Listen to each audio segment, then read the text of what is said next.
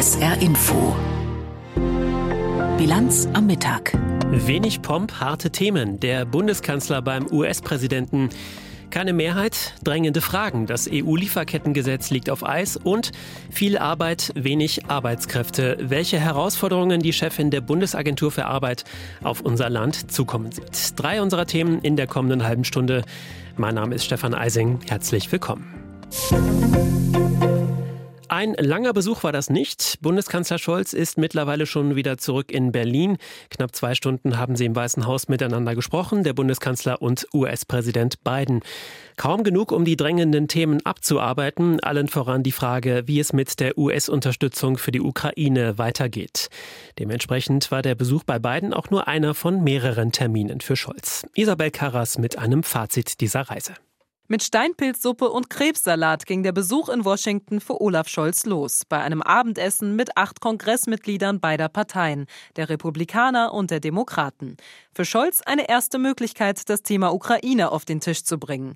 Einen Tag später, kurz vor seiner Abreise, fasste er seine Eindrücke so zusammen. Bis zuletzt und jetzt bei meinen Gesprächen, die ich hier in Washington habe führen können, hört man von Republikanern und Demokraten, die sich für Außen- und Sicherheitspolitik engagieren, dass sie alle der Meinung sind, es muss jetzt eine Entscheidung für diese Ukraine-Hilfe geben. Damit meinte Scholz sicher auch den demokratischen Senator Chris Murphy. Auch er war bei dem gemeinsamen Abendessen dabei und wird in den kommenden Tagen versuchen, einen neuen Gesetzesentwurf rund um die Ukraine-Hilfen im Senat durchzubringen. Ein erster Entwurf, den Murphy mit ausgehandelt hatte, war an den Stimmen von Republikanern gescheitert. This is a Republican Party that has just become rudderless. I guess to the extent they're tied to anything and anyone, it's Donald Trump, who. Bei CNN sagte Murphy, die Republikanische Partei habe das Ruder aus der Hand gegeben und sei jetzt nur noch an Ex-Präsident Donald Trump gebunden, der nur Chaos wolle. Trump hatte gegen den ersten gescheiterten Gesetzesentwurf Stimmung gemacht, bei dem es zusätzlich um ein Wahlkampfthema, die Grenzsicherung ging. Olaf Scholz erwähnte Trump während seines Besuchs mit keinem Wort. Der Mann habe derzeit ja gar keine offizielle Funktion, hieß es aus Kanzlerkreisen. Präsident Joe Biden richtete wiederum scharfe Worte an die Verantwortlichen im Kongress.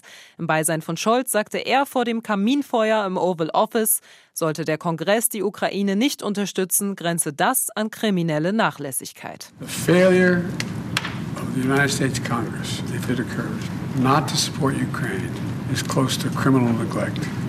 It is outrageous. Das wäre ungeheuerlich, so Biden. Wann genau im Senat wieder abgestimmt werden soll, ist gerade noch unklar. Daran ändert auch ein Besuch des deutschen Kanzlers nichts. Bemerkenswert war Scholz Aussage rund um das Interview, das der russische Präsident Wladimir Putin dem ehemaligen rechten Fox News Moderator Tucker Carlson gegeben hatte. Scholz nannte das Gespräch lächerlich. When we saw this ridiculous interview Putin gave shortly, we understand that he is always telling a lot of lies about the history of this war.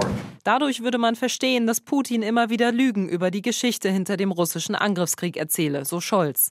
Von beiden gab es keine Widerworte. Scholz hielt nach ihrem, wie er sagt, sehr langen, sehr ausführlichen Arbeitsgespräch fest. Man kann sicher sagen, dass gegenwärtig die Beziehung insbesondere zwischen Deutschland und den USA so intensiv, so eng und so einvernehmlich sind, wie das wahrscheinlich über viele Jahre und Jahrzehnte nicht der Fall war. Eine Rolle dabei spielen sicherlich auch die anderen Themen, die beim Besuch des Kanzlers in Washington im Mittelpunkt standen. Die wirtschaftlichen Beziehungen zwischen beiden Ländern und der Krisenherd im Nahen Osten. Es muss eine Zwei-Staaten-Lösung geben, die ein friedliches Nebeneinander Israels und eines palästinensischen Staates möglich macht. Darin sind die USA und Deutschland und viele andere sich einig und wir werden ganz aktiv alles tun, um eine solche Entwicklung möglich zu machen. Für Scholz war der Besuch sein dritter im Weißen Haus und vermutlich das letzte bilaterale Treffen mit Biden vor den amerikanischen Präsidentschaftswahlen im November. Isabel Karras hat berichtet. Im Süden des Gazastreifens hat Israels Militär die Stadt Rafah angegriffen. Dabei sind heute am frühen Morgen 28 Menschen getötet worden. Journalisten der Nachrichtenagentur AP haben diese Angaben bestätigt. Schätzungen zufolge halten sich momentan rund 1,3 Millionen Menschen in der Grenzstadt zu Ägypten auf. Eigentlich leben in Rafah nur rund 300.000 Menschen. In Israel wirkt sich der Krieg mittlerweile immer stärker auf die Wirtschaft aus. Bettina Meyer berichtet aus Tel Aviv. Die US-Rating-Agentur Moody's setzte erstmals in der Geschichte Israels die Bewertung für die Zahlungsfähigkeit des Landes auf dem Kapitalmarkt herab. Gleichzeitig schätzte sie den Ausblick für die Wirtschaft als negativ ein. Damit könnte eine weitere Herabstufung anstehen, sollte der Krieg andauern. Das Herabsetzen von der Stufe A1 auf A2 begründete Moody's mit politischen und finanziellen Risiken aufgrund des Krieges in Gaza. Israels Premier Netanyahu beeilte sich, die Wogen zu glätten. Die israelische Wirtschaft ist stark. Die Herabstufung habe nichts mit der Wirtschaftskraft zu tun. Sie sei nur dem Krieg geschuldet, so der Premier. Israels Oppositionsführer Lapid sagte auf der Plattform X, dies sei ein weiterer Beweis, dass diese Regierung nicht funktioniert und dem Volk schadet. Unterdessen bereitet die israelische Armee auf Anordnung Netanyahus einen Plan zur Evakuierung der Stadt Rafah im südlichen Gazastreifen vor. Rund um die Stadt haben mehr als eine Million Palästinenser Schutz vor dem Krieg gesucht, leben in Zeltstätten, hungern und mischen Tierfutter ins Mehl, warnen die Vereinten Nationen. Nach Angaben von ARD-Mitarbeitern in Gaza haben die meisten Menschen ihre Zelte in Rafah nicht verlassen. Netanyahu hatte den Angriff auf Rafah damit begründet, dass es unmöglich sei, die Hamas zu vernichten, wenn vier Kampfbataillone der Terrororganisation in Rafah verschont würden. Wie und wohin genau die Geflüchteten evakuiert werden sollen, bleibt unklar. Eine schrumpfende Wirtschaft in Deutschland und besonders rosig sind die Aussichten auch nicht. Das hat CDU und CSU dazu veranlasst, sich in einem Appell an ganz oben zu richten. Also nicht ganz so weit oben, wie das C für christlich im Namen der Parteien vermuten lässt, sondern an den Kanzler. CDU und CSU fordern ein Sofortprogramm, um den Standort Deutschland zu sichern und zu stärken. Ihr Brief an Kanzler Scholz liegt dem ARD Hauptstadtstudio exklusiv vor. Vera Wolfskämpf fasst zusammen. Sie seien in großer Sorge um die Lage der deutschen Wirtschaft, schreiben die Vorsitzenden der CDU-CSU-Bundestagsfraktion Merz und Dobrindt in einem Brief an den Bundeskanzler, der dem ARD Hauptstadtstudio exklusiv vorliegt. Darin schlägt die Unionsfraktionsspitze mehrere Maßnahmen vor, damit die deutsche Wirtschaft schnell aus der Rezession herausfindet. Die Stromsteuer auf das europäische Mindestmaß zu senken, die Sozialabgaben zu begrenzen und flexiblere Arbeitszeiten zu ermöglichen. Diese und weitere Vorschläge will die Unionsfraktion in der nächsten Sitzungswoche im Bundestag einbringen. Merz und Dobrindt appellieren an Kanzler Scholz, sich anzuschließen und in der Koalition für Einigkeit zu sorgen. Die Union fordert zudem, die Unternehmen bei den Steuern weiter zu entlasten, wie es der Wirtschafts- und der Finanzminister vorgeschlagen haben. Beide hatten unisono erklärt, Deutschland sei nicht mehr wettbewerbsfähig. Wirtschaftsminister Habeck von den Grünen ist für ein Sondervermögen, um steuerliche Gutschriften und Abschreibungen zu finanzieren. Finanzminister Lindner von der FDP lehnt das ab, weil es neue Schulden bedeutet. Er plädiert dafür, den Solidaritätszuschlag für Betriebe abzuschaffen. Aber auch da wären fehlende Einnahmen für den Bund auszugleichen. Informationen von Vera Wolfskämpf. Eigentlich wollte man in Brüssel gestern das EU-einheitliche Lieferkettengesetz unter Dach und Fach bringen, doch die FDP sah den Entwurf als Bürokratiemonster und verweigerte ihre Unterstützung für das Gesetz. Ergebnis Abstimmung verschoben. Auf Eis liegt das Gesetz, das es definitiv bräuchte, auch wenn es in der momentanen Form tatsächlich zu kritisieren ist, findet Brüssel-Korrespondent Matthias Reiche. Hier sein Kommentar. Unternehmen sollten niemandem Schaden zufügen und wer kann schon Schokolade oder Kaffee genießen, wenn dafür Mensch oder Umwelt ausgebeutet werden. Deshalb ist es eine schöne Idee, dass europäische Unternehmen ihre Zulieferer vom Rohstofflieferanten bis zur Endfertigung überall auf der Welt zur Einhaltung von Menschenrechten und Umweltstandards anhalten. Keine Zwangs- oder Kinderarbeit, keine abgeholzten Wälder oder mit Chemikalien verseuchte Flüsse. Die Blockade des Lieferkettengesetzes ist der bisherige Höhepunkt einer Reihe von Alleingängen, mit denen die deutschen Liberalen in Brüssel für Aufregung sorgen. Dahinter lässt sich ein Prinzip ahnen, doch auch in diesem Fall lässt sich die Haltung der FDP inhaltlich begründen. Sie befürchtet, dass das Gesetz für noch mehr Bürokratie sorgen wird, vor allem für kleine und mittlere Unternehmen. Tatsächlich ginge die EU-Richtlinie in wesentlichen Punkten über das seit 2023 geltende deutsche Lieferkettengesetz hinaus. Nach dem Willen Brüssels sollen nicht nur Unternehmen ab 1000 Mitarbeiter betroffen sein, sondern schon ab 500 und in sogenannten Risikobranchen wie Textil, Agrar- oder Bauindustrie sogar bereits ab 250 Beschäftigte. Und wenn es in der deutschen Gesetzgebung nur um direkte Zulieferer geht, sollen nun sämtliche Geschäftsbeziehungen erfasst werden, also auch die Zulieferer der Zulieferer und deren Zulieferer. Da ist man dann sehr schnell bei Haftungsrisiken, die sich dann kaum noch kontrollieren lassen. Das aber kann teuer werden bei einem Mindestbußgeld von fünf Prozent des Umsatzes. Und natürlich sollen Unternehmen zum Schutz der Menschenrechte beitragen, aber in erster Linie ist das die Aufgabe von Staaten. Und auch wenn vor allem große Konzerne die Macht haben, Einfluss auf ihre Lieferanten im Ausland zu nehmen, lässt sich die Frage, inwieweit man sie für Arbeits- und Umweltschutz am Produktionsstandort im Ausland verantwortlich machen kann, nicht allein moralisch beurteilen. Wenn beispielsweise freie Gewerkschaften nicht erlaubt sind, kann man sich auch nicht für den Schutz von Gewerkschaftsrechten einsetzen. Und nicht von ungefähr liegen die Schulferien in einigen mittelamerikanischen Staaten in der Erntezeit, weil viele Familien auf das Geld angewiesen sind. Zu verlangen, dass sich die Unternehmen aus solchen Ländern komplett zurückziehen, wäre in vielen Fällen für die Menschen vor Ort häufig eher noch ein Nachteil.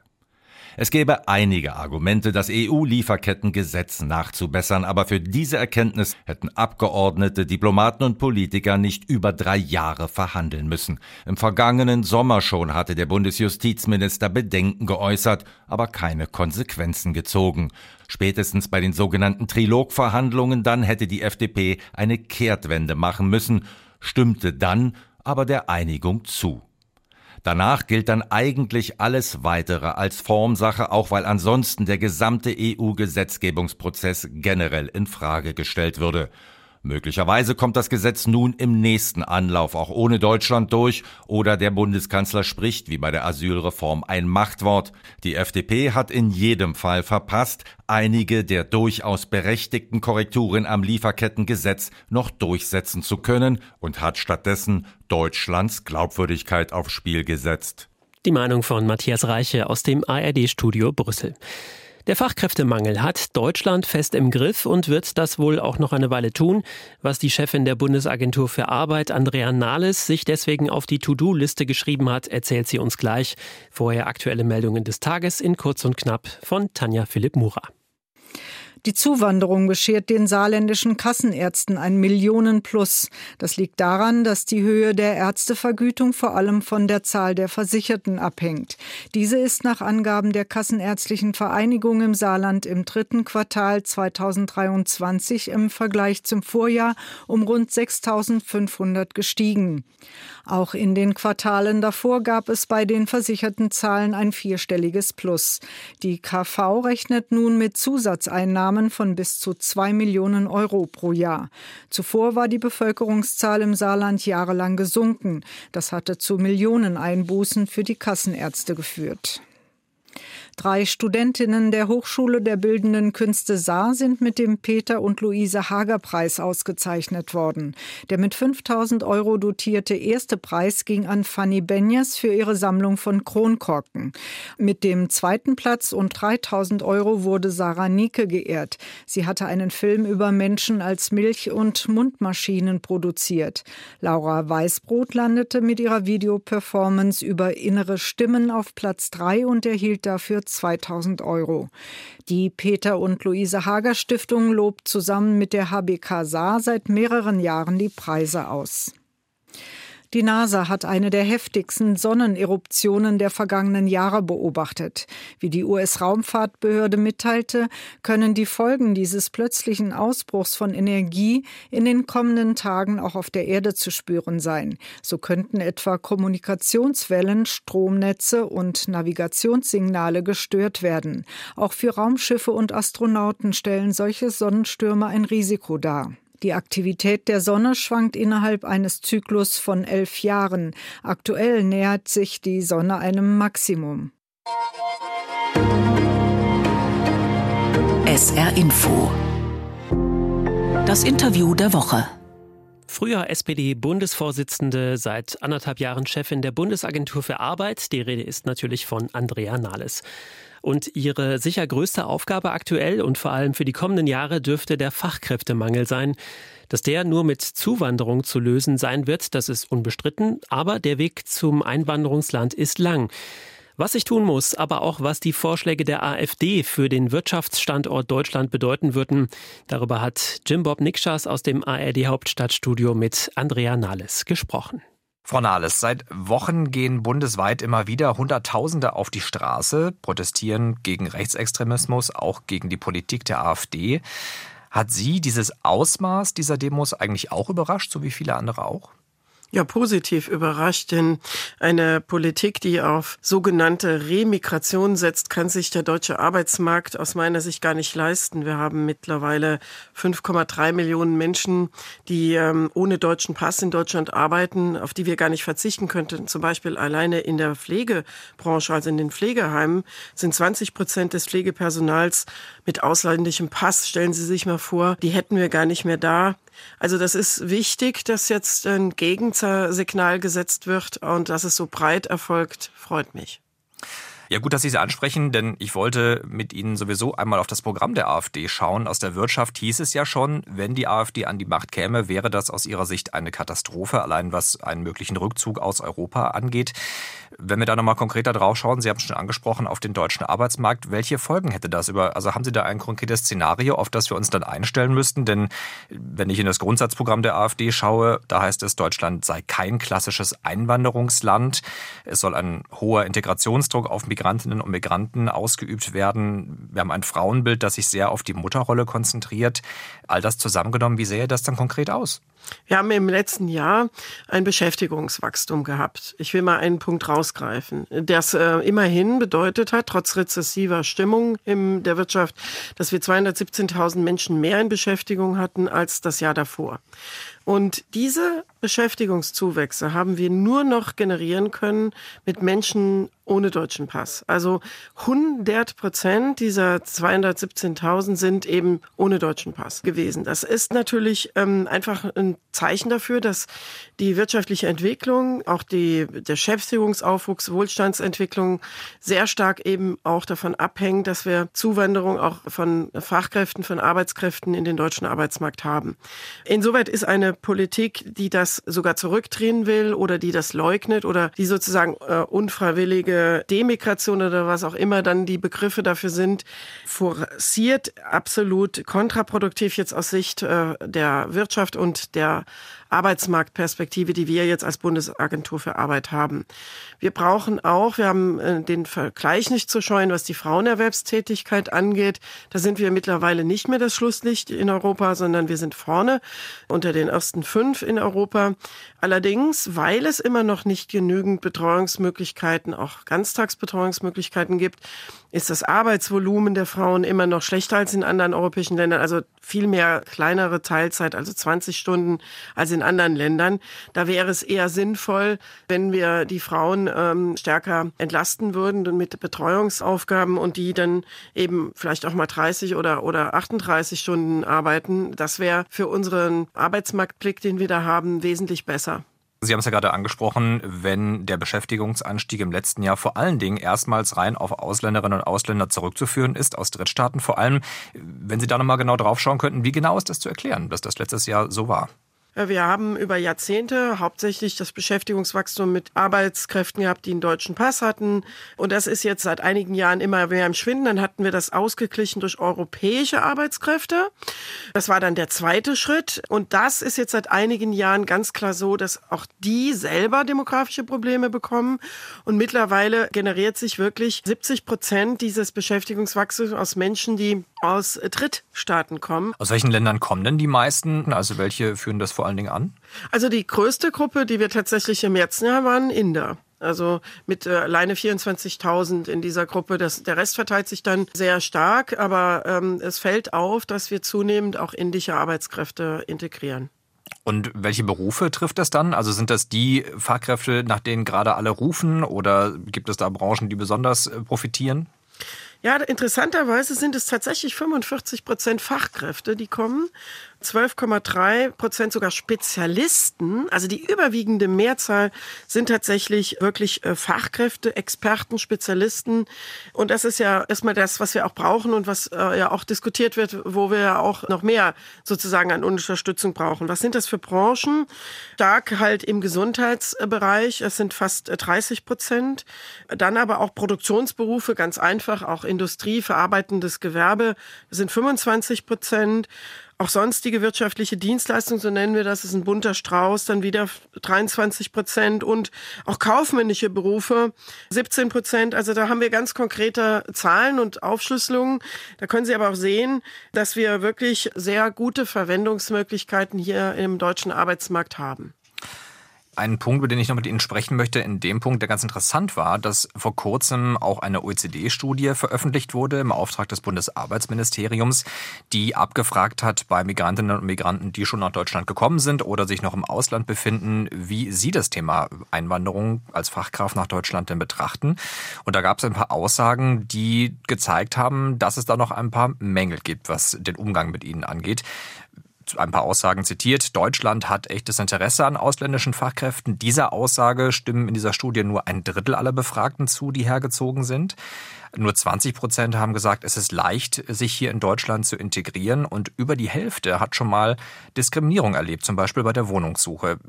Was sagen Sie denn als Arbeitsmarktexpertin zu diesen Studienergebnissen? Ja, das müssen wir ernst nehmen. Wir brauchen eine bessere Willkommenskultur. Wir sind ja, was die Frage angeht, geben wir offen zu, dass wir ein Einwanderungsland sind. Das geben wir erst äh, gesetzlich fundiert seit 2020 zu und agieren danach, haben also erst seit 2020 eine gesetzliche Grundlage, ein Einwanderungsgesetz äh, gemacht. Und das zeigt, wir sind wirklich noch neu und wir sind nicht wirklich gut aufgestellt an der Stelle, wenn man das vergleicht mit traditionellen Einwanderungsländern wie und andere müssen wir, glaube ich, noch vieles dazulernen. Das ist einmal sehr stark mit Hürden versehen. Der Weg eines Einwanderers äh, nach Deutschland ist gespickt mit Hürden, zum Beispiel schon beginnend im Konsulat mit dem Visa, was oft lange dauert, bis hin dann zur Anerkennung der eigentlichen beruflichen Qualifikation, die die Leute selber haben. Es dauert auch lange oder wird sehr schwer gemacht. Und deswegen ist das erstmal ein Weg, den andere Länder, mit denen wir konkurrieren um Fachkräfte, tatsächlich also deutlich besser gestalten. Und dann haben wir auch in Deutschland noch zu wenig Kümmerer, die die Leute dann auch wirklich integrieren. Es sind ja nicht Arbeitskräfte, die kommen, es sind Menschen, die kommen. Die wollen hier nicht nur arbeiten, die wollen hier auch leben. Die wollen vielleicht irgendwann auch eine Perspektive für ihre Familien hier haben. Und ähm, da sehe ich noch einen großen Bedarf an ja, Verbesserung der Willkommenskultur. Und das ist jetzt nichts, was man irgendwie an eine staatliche Stelle delegieren kann. Ich wollte gerade sagen, ne? verordnen ne? kann man das ja wahrscheinlich schwierig. Nee, das müssen die aufnehmenden Unternehmen beherzigen, äh, wobei ich auch viele erlebe, die sich wirklich auch kümmern. Das muss aber dann auch die Gemeinde sein. Was machen die eigentlich, wenn neue Leute einziehen? Gibt es da überhaupt mal eine Kontaktaufnahme oder ein Meeting ähm, in kleineren Dörfern? Ist das vielleicht einfacher, aber in mittelgroßen, großen Städten vielleicht schon äh, fast unmöglich? Wie viel Lotsen haben die denn so? Weil Deutschland ist nun mal ein hochkomplexer Staat, der auch seine Eigenheiten hat. Da, da braucht man ja auch bestimmte Lotsen, die dann einem da auch weiterhelfen. Gibt es da wirklich äh, genügend Angebote. Ich habe da meine Zweifel. Und andere, die begleiten richtig die Einwanderer, die bekommen da wirklich persönliche Beratung.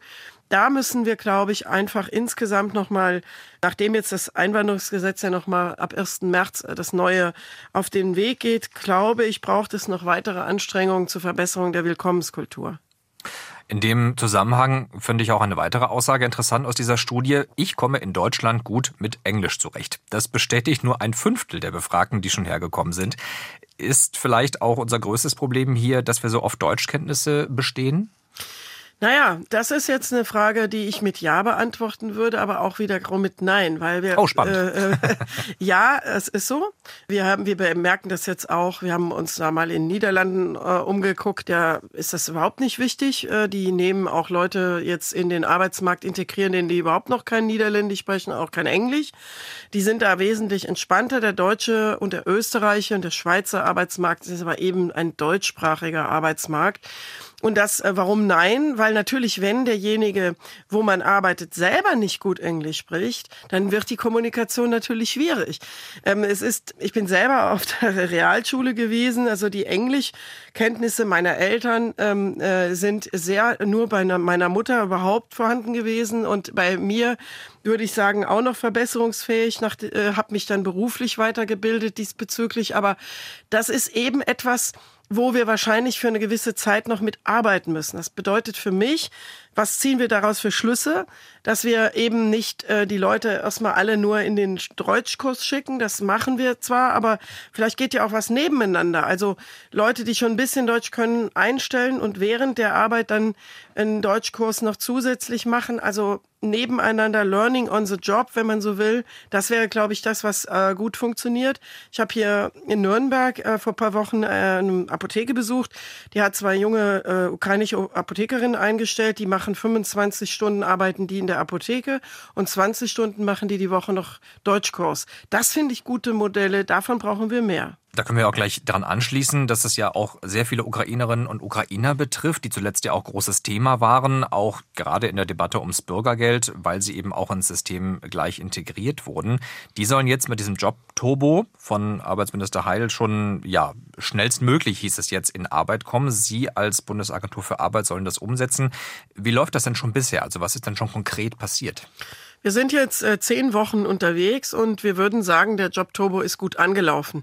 Wir haben ganz viele Kontakte aufgenommen, der ist bekannt geworden. Wir haben die Botschaft auch an die Geflüchteten rantragen können. So, ihr habt, habt jetzt, ihr seid angekommen, ihr habt jetzt grundständig Deutsch gelernt, jetzt kommt die zweite Phase Arbeit, ja. Und wir haben ganz viele Gespräche, auch Bereitschaft äh, signalisiert bekommen aus der, aus, aus der Unternehmergruppe, den äh, großen Unternehmen, die für uns ähm, also wirklich auch ähm, natürlich dann größere äh, Zahl von Leuten auch integrieren könnten. Da haben wir spezielle Veranstaltungen jetzt auch gemacht. Jetzt wird das aber auch auf die kleineren und mittleren ausgedehnt. Also wir sind zufrieden, so wie es jetzt angelaufen ist. Wir erhöhen jetzt auch ähm, die Kundenkontakte. Das heißt, wir in den Jobcentern reden jetzt äh, intensiver mit den Geflüchteten und mit den Ukrainerinnen und Ukrainer äh, auch nochmal vertieft, was für Kompetenzen sie haben.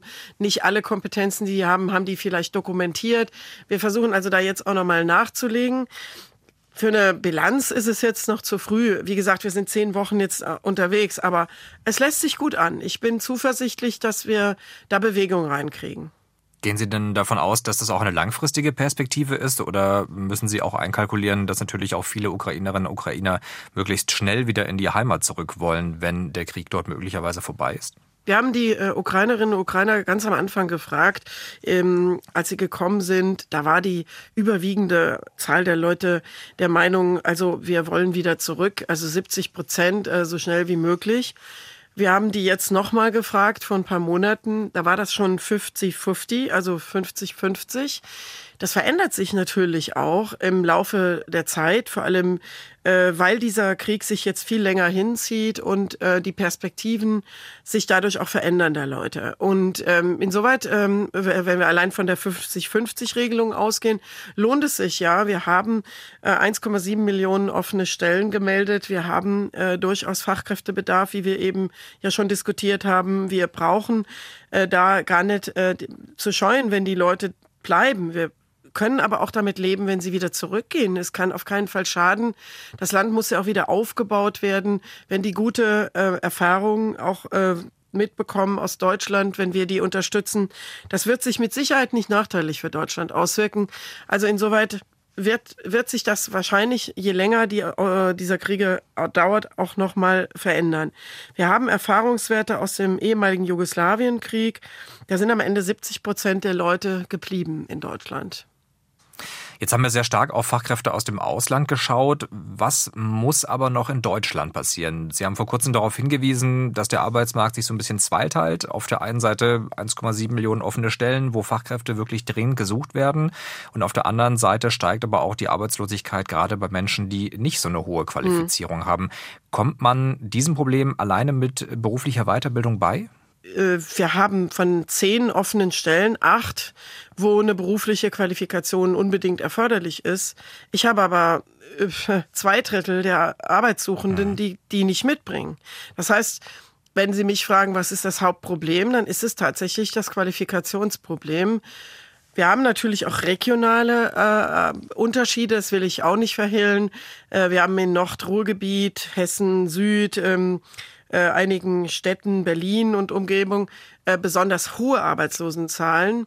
Und ähm, da haben wir nochmal eine etwas andere Lage. Aber im Rest Deutschlands ist das äh, Qualifikationsthema wirklich das äh, größte Problem. Andrea Nahles, Chefin der Bundesagentur für Arbeit, war das im Interview der Woche. Das Gespräch führte Jim Bob Nikschas. Bleibt uns doch der Blick aufs Wetter im Saarland. Grau in Grau bleibt es heute meistens. Ab und zu kann es etwas regnen, dazu 10 bis 13 Grad. Morgen am Sonntag sind weiterhin viele Wolken unterwegs, ab und zu ein paar Sonnenstrahlen und später von Westen her ein paar mehr Regenschauer bis 11 Grad. Das war die Bilanz am Mittag. Stefan Eising ist mein Name. Ihnen vielen Dank fürs Interesse und ein schönes Wochenende. Hier übernimmt jetzt Gabi Savasch mit Dank Samstag.